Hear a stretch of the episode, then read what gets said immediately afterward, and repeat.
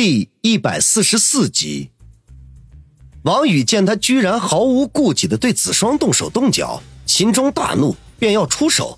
没想到就在这时，宋奎哎呀大叫一声，捂着手腕退后好几步，一滴滴的鲜血已经顺着指缝滴落在地。只见他的手腕上钉着一把拇指长的飞刀，跟在他身边的性感女郎直接吓傻。捂着嘴巴不知所措，王宇则是飞快地环顾四周，寻找飞刀飞来的方向。他们此刻身在大街上，周围都是人群，一时间根本无法做出判断。四人当中，只有子双不动声色，挽着王宇的胳膊，似笑非笑地打量着宋奎。操你妈逼的，王宇，老子今天跟你没完！宋奎龇牙咧嘴地骂道。然后转身对身边的性感女郎恶声恶气的吼道：“傻逼，还你妈的愣着干什么？打电话叫人！”性感女郎哦了一声，手忙脚乱的取出手机来，哆哆嗦嗦的问：“宋宋少，嗯，找谁？啊，把能找的都找来，还有，赶紧打幺二零！哎呀妈逼的，疼死我了！”宋奎嘶嘶的吸着凉气说道。被小刀钉在手腕的滋味，还真不是一般人可以享受的。宋奎这边要打电话叫人，王宇压根就没放在心上。环顾了一周，没有找到发出飞刀的人，便转头对子双说：“子双，一会儿要是打架的话，你站得远一点。”子双眨巴了一下眼睛，笑嘻嘻的说道：“哼哼，我不，我要帮你。”王宇眉头一皱：“现在不是胡闹的时候。”宋胖子肯定会叫来不少人的，那你也叫人呗。我上哪叫人去啊？王宇苦笑说道。其实他现在给孙卫良打电话，叫几十个人过来是绝对没有问题的。可是打架也是需要成本的，一场混战下来，肯定得有人受伤，巨额的医药费他可没有能力支付。子双侧头想了想，嗯，说的也是。你就是个小小的的哥，哪有什么人肯帮你打架？那该怎么办呢？什么怎么办？兵来将挡，水来土掩。王宇沉声说道：“他不信宋奎能在短时间内叫来上百人。如果只是十几二十个小混混，他还是可以轻松应付的，大不了受点伤，到医院里住上几天。”子双一愣，怔怔的看着王宇，随即一脸崇拜的说道。玉哥哥，你真是个男子汉，我还以为你只会欺负女孩子呢。听子双称自己为真男子汉，王宇微微一笑。可是子双的后半句话一出口，他的笑容便凝固在了脸上。你是夸我还是损我呢？我当然是夸你啦。子双嘟着嘴说道：“有你这么夸人的吗？”王宇一脸的悲催。人家实话实说嘛。子双委屈的回答。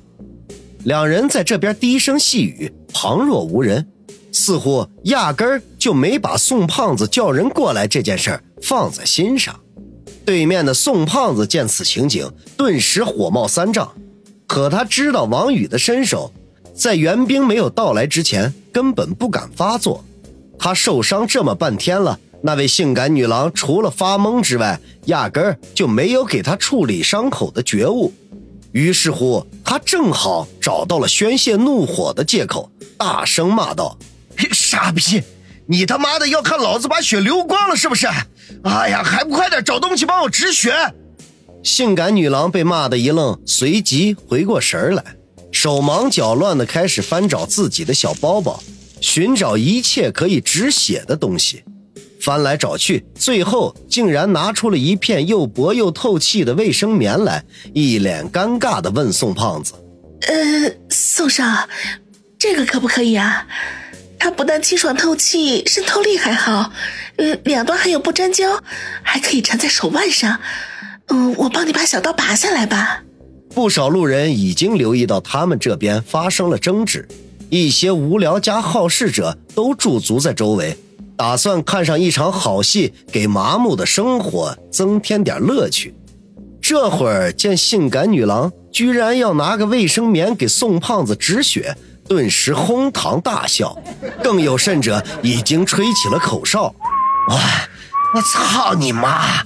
宋奎气得七窍生烟，差点晕死过去。性感女郎面红耳赤，一脸无辜地说：“宋少，我只有这个了。”去你奶奶的腿！宋奎怒极，飞起一脚踢在女郎挺翘的美臀上。性感女郎惊呼一声，摔倒在地，嘤嘤的哭了起来。只是她知道宋奎不好惹，没有勇气愤然离开。王宇和子双对望一眼，后者啧啧的说道：“宇哥哥，原来不单单是你愿意欺负女孩子，原来所有的男人都一个样子啊！”王宇顿时暴汗，低声的呵斥：“少胡说八道！难道你也想被我踢吗？”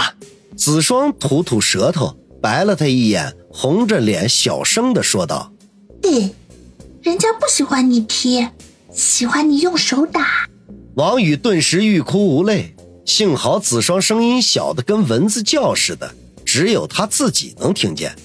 如果声音大那么一点儿，被周围看热闹的人听见，只怕他瞬间就会成为宋胖子的难兄难弟了。这时，宋奎身边不远处的一条胡同里，忽然跑出了二十几个青年来，气势汹汹的将围观的吃瓜群众分开，拥在了宋奎的身边。带头的是个留着炮子头的家伙，粗声粗气的说道：“宋少，哪个傻逼惹你了？”宋奎见援兵来了，胆气顿时壮了，咬牙切齿的指着王宇说道：“就是对面这个傻逼！兄弟们，今天要是帮我出了这口恶气，老子每人发一个大红包！”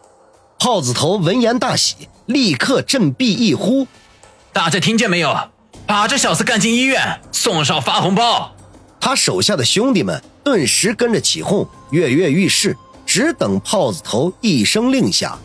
炮子头向前两步，正准备来个开场白，宋奎却不失时机的提醒道：“小心点这小子很能打。”炮子头眉头一掀，咂巴一下嘴，笑着说：“哼，宋少放心，兄弟一定打得他连他妈都认不出。”说完，挺胸抬头，雄赳赳、气昂昂地走向王宇。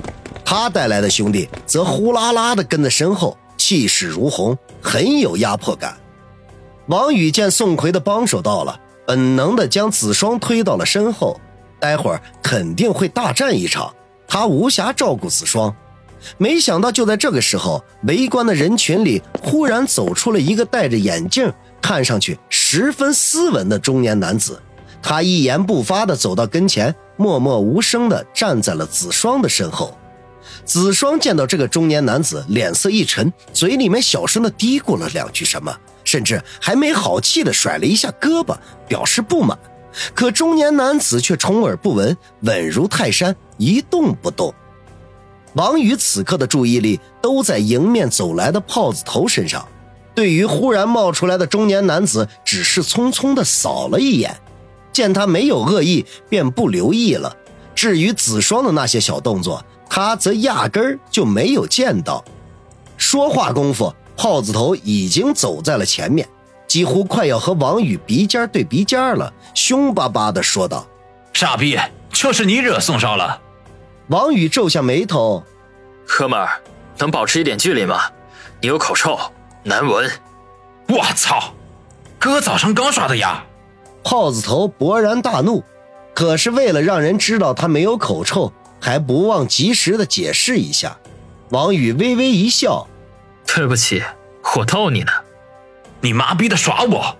耗子头眉毛都立起来了，挥拳便向王宇的右脸打来。